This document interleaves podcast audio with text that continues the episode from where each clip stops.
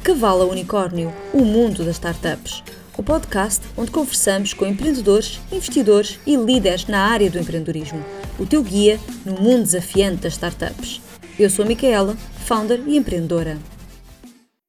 Olá, o nosso convidado de hoje é o Diogo Correia. O Diogo é o cofundador da Lugit, que oferece o serviço de recolha, armazenamento e entrega de malas, de forma que quem esteja a viajar possa aproveitar a viagem sem se preocupar com nada. Diogo, é um prazer ter-te aqui connosco. Uh, o gosto, o prazer, neste caso é todo meu. Uh, eu não sei se é, se, é, se, é, se é, possível ou se é necessário fazer essa voz de rádio. Eu gostei, gostei da voz de rádio neste caso. eu adoro que me dizem isso, mas não sei se é a voz sem intuação, porque a voz é sempre a mesma. Se calhar a intuação, okay. não é? Se calhar a intuação, dá esse ar assim um bocado ok, radiofónico. Então eu vou tentar continuar neste tom, pode ser okay. que funcione. Muito obrigada. Olha, conta-nos lá um bocadinho, Diogo. Primeiro, qual é a missão da Legit? Eu disse aqui um bocadinho, mas gostava de ouvir pelas tuas próprias palavras. E depois, como é que surgiu esta ideia? Olha, a ideia muito rapidamente surgiu um, pelo, pelo nosso CEO, o co-founder também, uh, o Ricardo, que na altura um, tinha o seu alojamento local uh, e que sentia, portanto, esta dor provavelmente todos os dias e teve a audácia, ou neste caso a capacidade de ver que era efetivamente um problema. Né? Muitas vezes nós, nós, nós sentimos estas dores ou temos estas dores diariamente, mas não o vemos como um problema, como realmente um problema. Neste caso, ele reparou que os, que os hóspedes pediam efetivamente para guardar as suas bagagens antes do check-in ou depois do check-out e o alojamento dele, como era pequeno, efetivamente não tinha espaço para isso mesmo. E surgiu dessa forma, muito natural. Ele depois, lá está, ele, ele conhecia-me uh, ali de ambientes comuns, um, e eu também tinha um alojamento local, por acaso, e de certa forma uh, ele partilhou um pouco essa dor comigo e, e foi, foi o mote para iniciarmos esta, esta aventura. Que tem como missão, obviamente, lá está, retirar este peso e, e, proporcionar uma melhor estadia, uma melhor experiência daquilo que é a viagem dos turistas. Portanto, queremos mesmo tirar a bagagem da equação e acho que essa é a nossa, é a nossa missão. Para quem acabou de fazer uma viagem, cheguei agora esta, esta semana, percebo perfeitamente a vossa missão e percebo a parte de não querer andar com a mochila às costas ou com uma mala de rodas, o que quer que seja, enquanto estamos a viajar. Mas a Legit é mais direcionada para quem se hospeda em Airbnbs, porque normalmente os hotéis já fazem esta gestão. Vocês estão a pensar numa solução mais completa, que também possa albergar hotéis? Como é que vocês combatem esta parte de só serem para um tipo de mercado? Eu, sinceramente, uh, essa é uma discussão muito, muito cotidiana e, portanto, temos-la muitas vezes. Eu, sinceramente, não vejo a Lugit como uma solução só para uh, alojamento local. Uh, nós apenas dizemos o alojamento local ou vamos ao Airbnb mais facilmente porque eles sentem a dor, eles, efetivamente, não têm espaço e não querem ter que lidar com isso. E até mesmo a capacidade de nós estabelecermos uma parceria com este alojamento local, de forma até a aconselhar aos seus clientes, é muito mais fácil o processo, digamos, entre aspas, de venda, que não é propriamente uma venda, acaba por ser mais fácil porque lidamos diretamente com a pessoa normalmente que gera aquele alojamento local. Enquanto que o hotel há ali muita gente, há muitas camadas, há uma hierarquia complexa de decisão, o que torna difícil, mas nós temos clientes que se hospedam em hotéis, temos clientes que vêm de cruzeiros, temos clientes que vêm, uh, portanto, não sei, de tudo, tudo e mais alguma coisa tinha a ver com turismo, portanto não, não vejo que esta solução seja apenas para uma parte do, do mercado. Se calhar aqui eu conheço um bocadinho melhor a vossa solução do que quem nos está a ouvir, e vou certo. explicar porque é que vocês também podem ser interessantes para quem está no hotel na verdade, vocês não, não guardam apenas a mala, vocês entregam no ponto que o cliente queira, não é? Ou seja, Sim. se eu for andar de avião, vocês entregam no aeroporto, se eu quiser.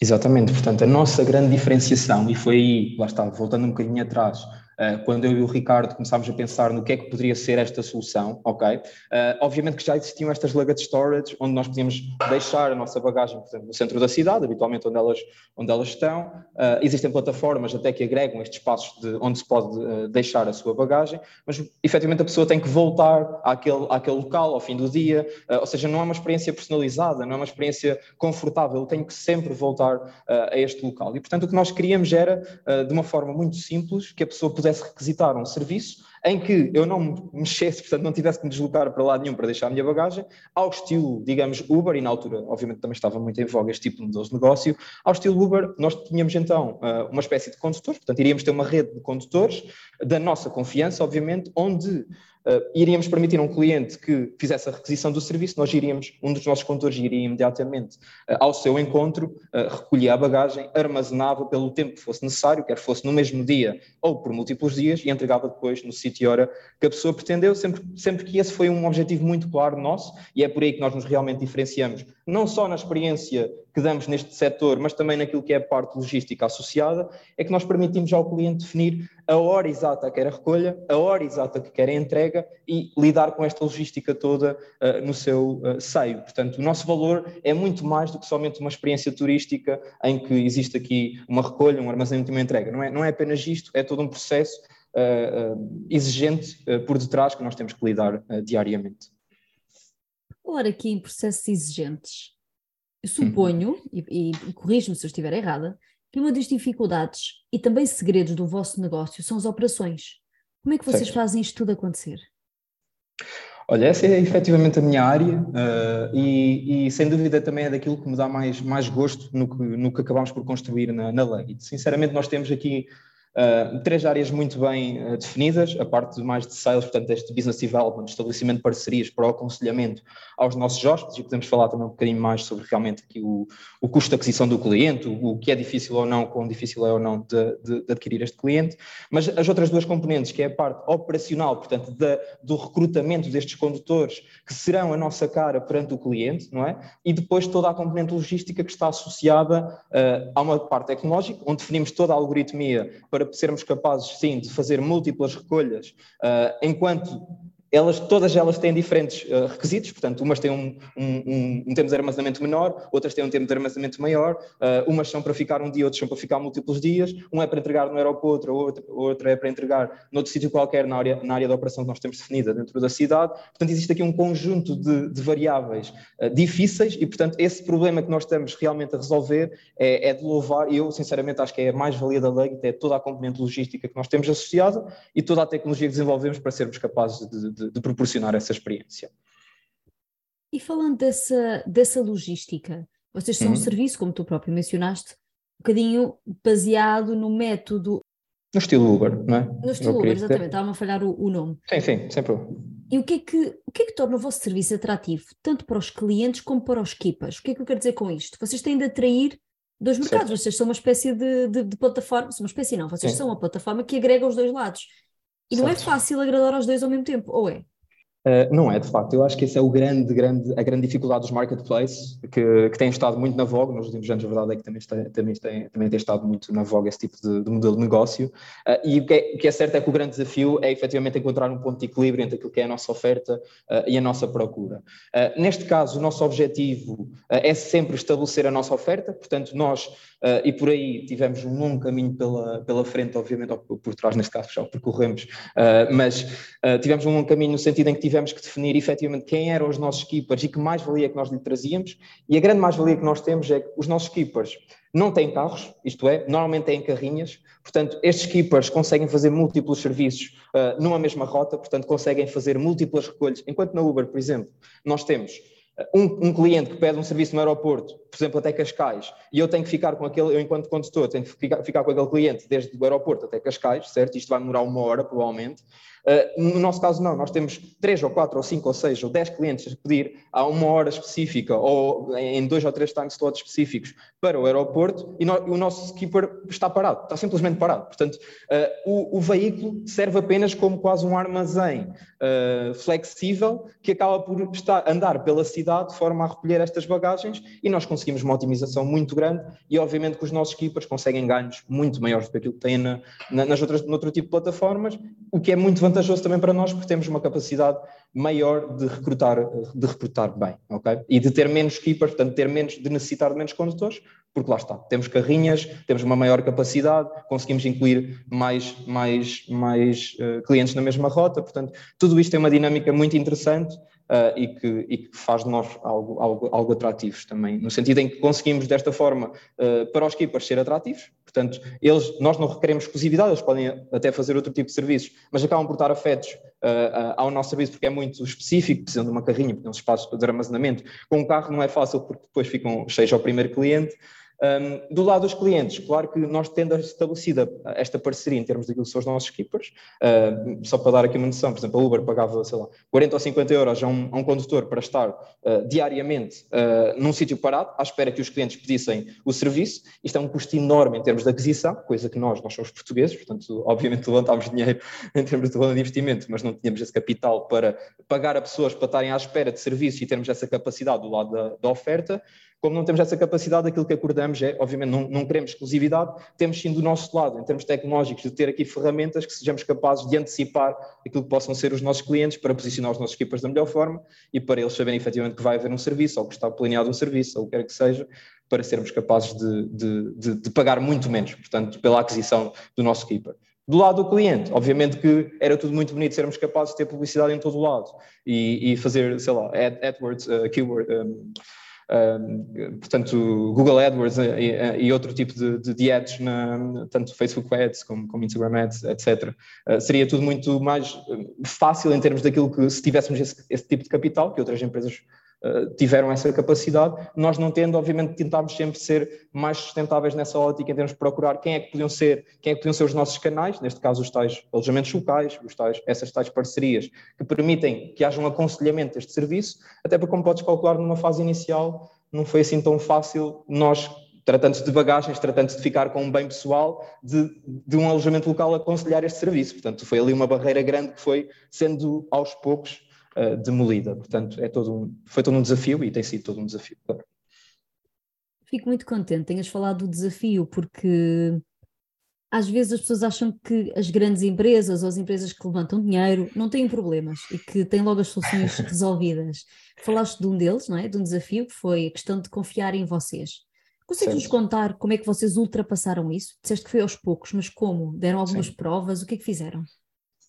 Olha, eu acho que para lá do grande romantismo que se vive em torno disto da, das startups, há, uma grande realidade que metade das pessoas não, não, não, sabem, a verdade é essa. Também não quero estar aqui a, a, ser muito crítico, mas obviamente que tanto eu como o Ricardo uh, passámos eu não digo horas, eu digo dias, digo semanas, efetivamente, eh, na rua, a, a interagir com clientes, interagir com parceiros, a, fazer telefonemas, lá, tudo e mais alguma coisa. Nós éramos nós que fazíamos o serviço de uma forma inicial. Era ele que ficava, por exemplo, ao pé destas luggage storage a tentar angariar clientes e eu no carro à espera de haver serviços. Portanto, eh, toda esta lógica que não se vê e que não se sente e que não se sabe o que passámos numa fase inicial, eh, claro que é, agora é fácil dizer, ok, eles têm algum, têm ali receita, ok, que eles estão a fazer serviços, etc, e têm condutores que fazem isto, e para eles é um espetáculo, estão ali no escritório, têm equipa.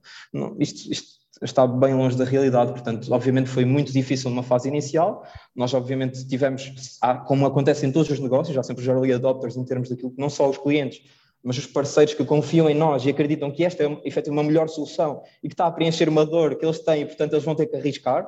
E ao arriscar, nós, temos, nós sabemos efetivamente a exigência que nós temos nas nossas mãos e, portanto, temos que ser capazes de, em todos os serviços, prestar um. Não, não é um ótimo serviço, é um, é um, serviço único, é de excelência. E por isso, por isso é que as pessoas, quando vão ao nosso Trustpilot ou quando vão ao nosso website, não veem lá 4,7 ou 4,6 em 5 estrelas. Nós temos 4,9, temos 5 estrelas. Temos centenas de reviews e, e é raro a review que não seja 5 estrelas.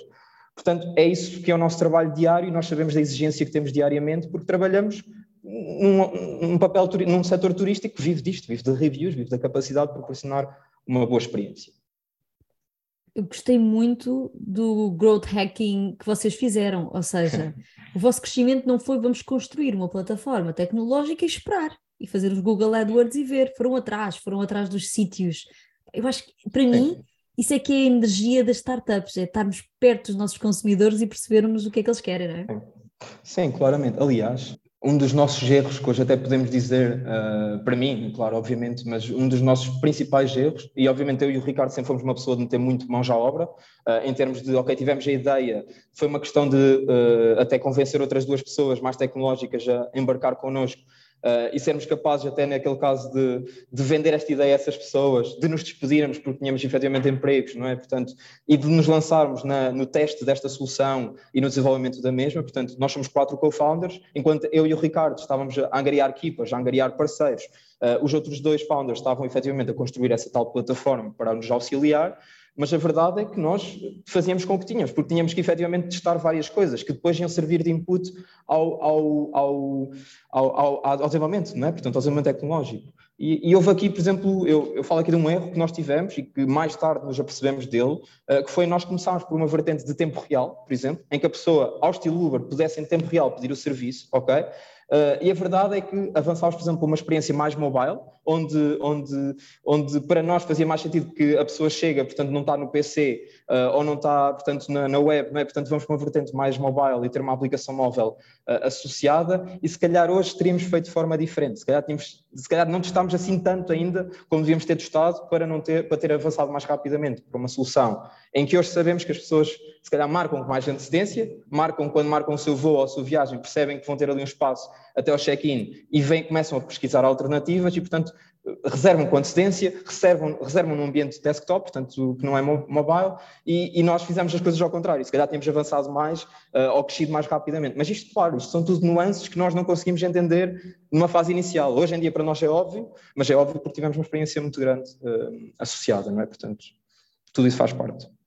Claro, faz parte do crescimento e acho que é isso que torna as startups fortes, porque conseguem perceber os erros e avançar. Vocês veem o vosso futuro? É aumentar os países? É aumentar os serviços? Há outra abordagem?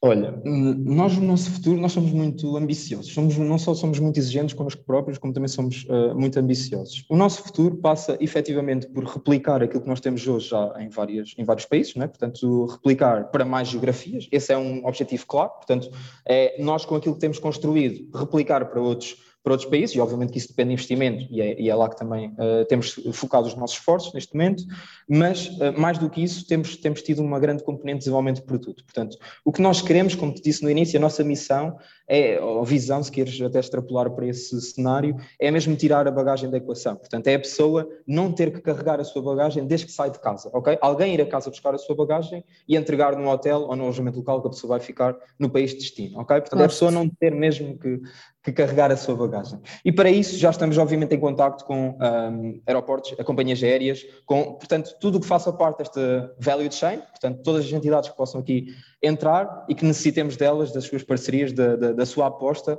para, para fazer esta, portanto, para, para, para que isto seja uh, efetivamente uma, uma verdade.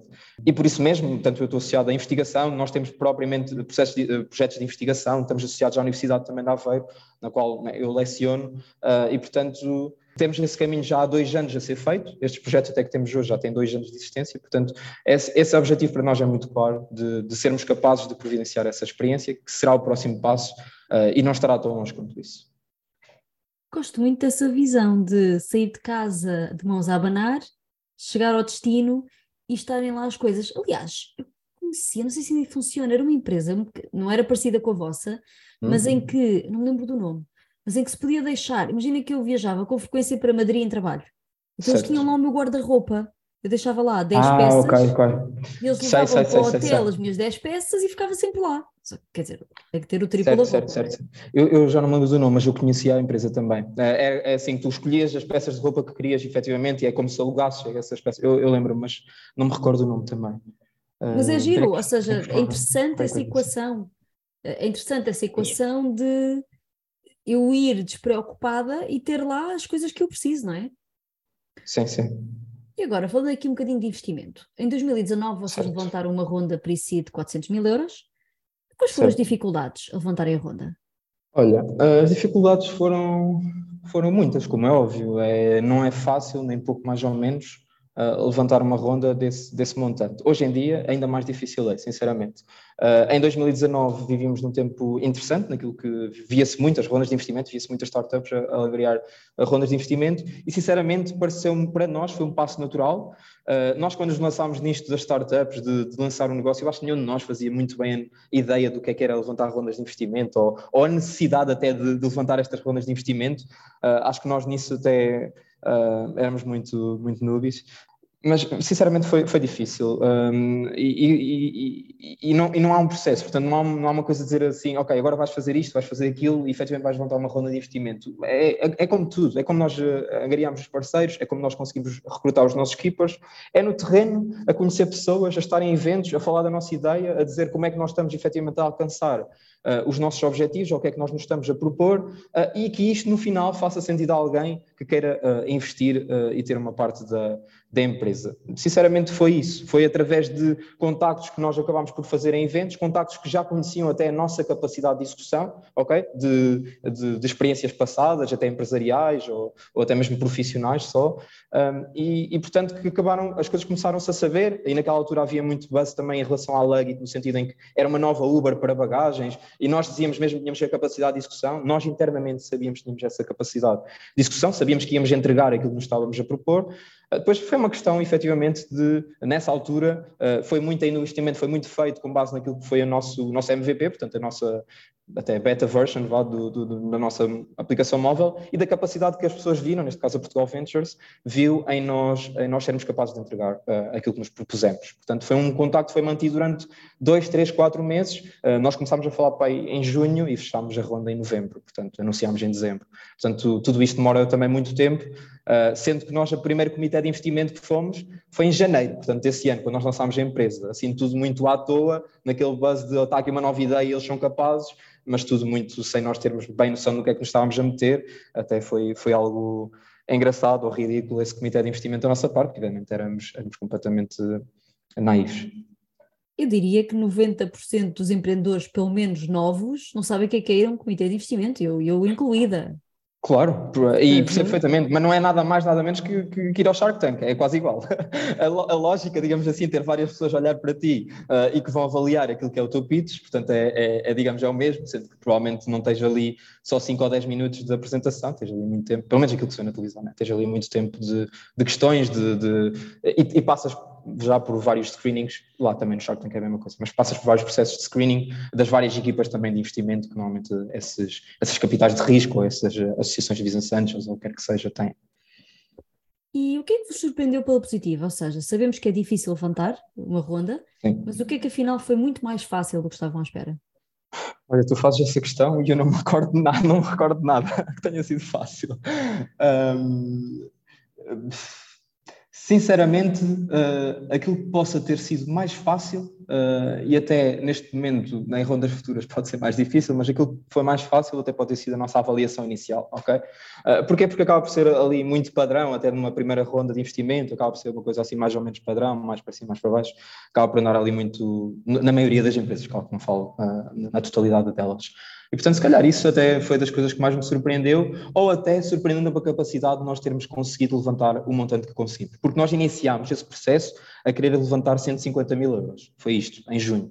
Uh, e dadas as conversas, dada o nosso plano todo, dada aquilo que eram os nossos objetivos, os investidores foram começando a dizer que esse dinheiro ia ser pouco para aquilo que nós estávamos a, a referir. Uh, isso não acontece muitas vezes, é um facto, Uh, mas pronto, isso de certa forma talvez me tenha surpreendido um pouco, mas, mas acho que também teve a ver um pouco com a nossa capacidade de, de fazer ver uh, aquilo que nós, estávamos a, que nós estávamos a querer fazer. E atualmente, quais são os vossos objetivos de rondas, rondas seguintes e estão neste Sim. momento a levantar investimento? Olha, estamos, uh, estamos sim. Uh, nós, nós efetivamente uh, passámos um muito mau bocado, como podes imaginar, com, com, com, a Covid. Portanto, nós tínhamos acabado de levantar a ronda de investimento, portanto, dezembro, novembro, dezembro de 2019, e em fevereiro, março, né, tivemos, portanto, a Covid. Portanto, foi ali um momento difícil para nós, no sentido em que em que tínhamos acabado de ganhar dinheiro, quase nos sentíamos ali no topo do mundo em termos de, ok, agora vai ser, vamos expandir, vamos contratar, porque na altura ainda éramos só quatro ou cinco pessoas, tínhamos acabado de, de, de aumentar a equipa e de, daquele hustle todo inicial nosso, daquela dificuldade toda, de sermos nós a fazer tudo, etc. E já estávamos todos assim muito, muito exaustos, se calhar, porque não tirávamos um, um dia off, mas, mas, mas, mas levámos esse pronto, foi um travão grande para nós, obviamente. Uh, passámos realmente de estar a crescer, de estar a começar a ver eh, coisas acontecer para nada, é? portanto, a operação completamente a zero. Uh, e portanto aí foi um rombo grande, mas, mas sinceramente, conhecendo as pessoas como conhecia nós próprios, em termos de equipa de founders, foi, foi, foi positivo, no sentido em que nós, nós tínhamos duas opções, portanto ali foi a questão de, eh, nós mesmos, a discussão né, interna de, de founders, nós tínhamos duas opções, ou, ou despedíamos toda a gente e aguentávamos o máximo possível com aquilo que tínhamos angariado, é? portanto, ou seja, a ótica de expansão perdeu-se ali, portanto, claro que são coisas que nós não controlamos e, e, e é isto, um, ou, ou, ou arranjávamos forma, efetivamente, de financiar e tentar alongar ao máximo o nosso runway, portanto, aquilo que era a nossa o dinheiro que tínhamos no banco uh, e, e, e, tentávamos otimizar aquilo que era o nosso burn rate, portanto, aquilo que era o, o, o gasto mensal que tínhamos, não é?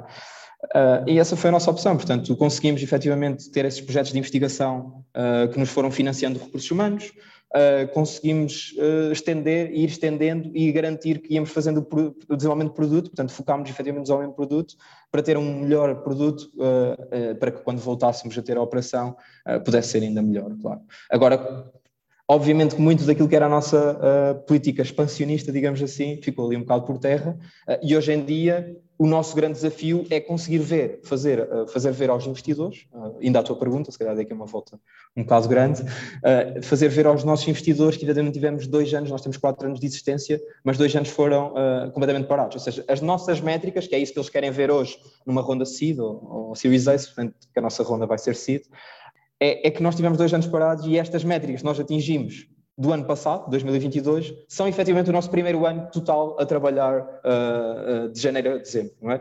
Fazer ver isso não é fácil, ok? Portanto, nós temos muita coisa construída que efetivamente tem muito valor, mas efetivamente não pudemos crescer tanto quanto nós queríamos para chegar a esta fase e conseguirmos negociar uh, aquilo que provavelmente queríamos, da forma que queríamos, e neste momento, se calhar, temos que algumas coisas que temos que, que deixar por terra ou dizer que sim, porque não temos, se calhar, a força que poderíamos ter.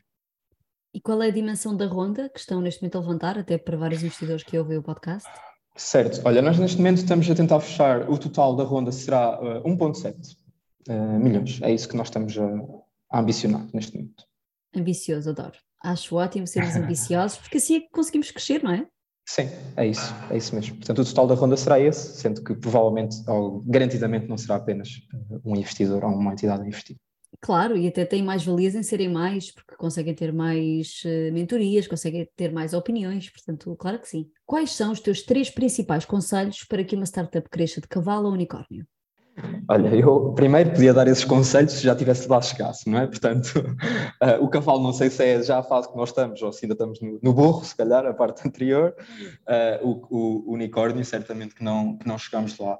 Eu sinceramente acho que, eu não sei se alguma, se alguma startup nasce já com esse propósito de ser unicórnio. acho muito difícil, até porque grande parte das pessoas nem, nem sabem bem o que é que isso significa, em, termos, em termos reais, não é? Um, Acho que sim, se tu tiveres tido alguma experiência passada, se tu já tiveres percorrido aqui algum caminho em termos de rondas de investimento, saberes efetivamente quais são as métricas que tu necessitas de, de ter para levantar cada uma das rondas, conheceres investidores, ter eles próprios já terem um track record em termos da tua capacidade de executar, uh, isso faz toda a diferença e, portanto, sinceramente, os conselhos que eu, que eu dou, uh, ou que posso dar, mediante a minha, a minha, minha pouca experiência, é, é efetivamente que, uh, que, sejamos capazes de executar e que uh, consigamos mostrar a, a, a, quem investe que há alguma sustentabilidade naquilo que estamos a fazer em termos de futuros, de negócio. acho que cada vez mais olham para isso, não tanto para a tua capacidade de valorizar infinitamente e ser unicórnio, mas a capacidade de tornar um negócio mais ou menos sustentável num tempo uh, num espaço temporal adequado uh, e, portanto, a partir daí, acho que tendo em conta que se fores capaz de executar, se souberes o que tens de fazer em termos de métricas já atingir e se conseguires demonstrar a sustentabilidade financeira num espaço de 4 ou 5 anos, sinceramente eu acho que tens tudo para, para se ingrar. Agora, claro, como aconteceu connosco, há aqui todo um mundo, todo um mundo de fatores que nós não controlamos, desde macroeconómicos até coisas muito micro em termos de, de, da própria relação entre equipas, sei lá, de, até da decisão da de equipa estar remota ou não estar remota. Portanto, há tantas micro decisões que nós tomamos diariamente que afetam aquilo que possa ser uh, a execução da, da, da, da equipa e do, do negócio que, sinceramente, acho que é, acho que é muito mais do uh, vão e façam e tentem e, e, talvez consigam do que propriamente estar aqui a dar um, um referencial de boas práticas. Ótimos conselhos, o arregaçar as mangas e fazer, para mim, é um ótimo conselho para quem está a começar ou não, ou quem já está mesmo a crescer. E onde é que toda a gente pode saber mais sobre a Legit? Não, mas obviamente temos o nosso website uh, www.legit.app, portanto app, e, e, as nossas redes sociais também podem obviamente entrar em contato connosco Uh, nós temos um, um, serviço ao cliente, um customer, uh, um serviço ao cliente muito, muito, muito rápido, portanto, porque tem que ser assim, porque o que queremos, uh, e portanto, qualquer que seja a dúvida ou questão, ou caso queiram interagir connosco, certamente até por e-mail, temos o e-mail certamente no, no, nosso website e poderão entrar em contacto Uh, agora, se forem founders, se forem pessoas que queiram criar negócios, obviamente por LinkedIn, uh, acho que a malta também está toda disponível, eu próprio estou disponível, obviamente, para interagir e acho que uh, temos que sempre devolver também à comunidade um pouco do que outros nos deram numa fase inicial e isso faz todo sentido. Claro que sim. E em que cidades é que estão disponíveis neste momento?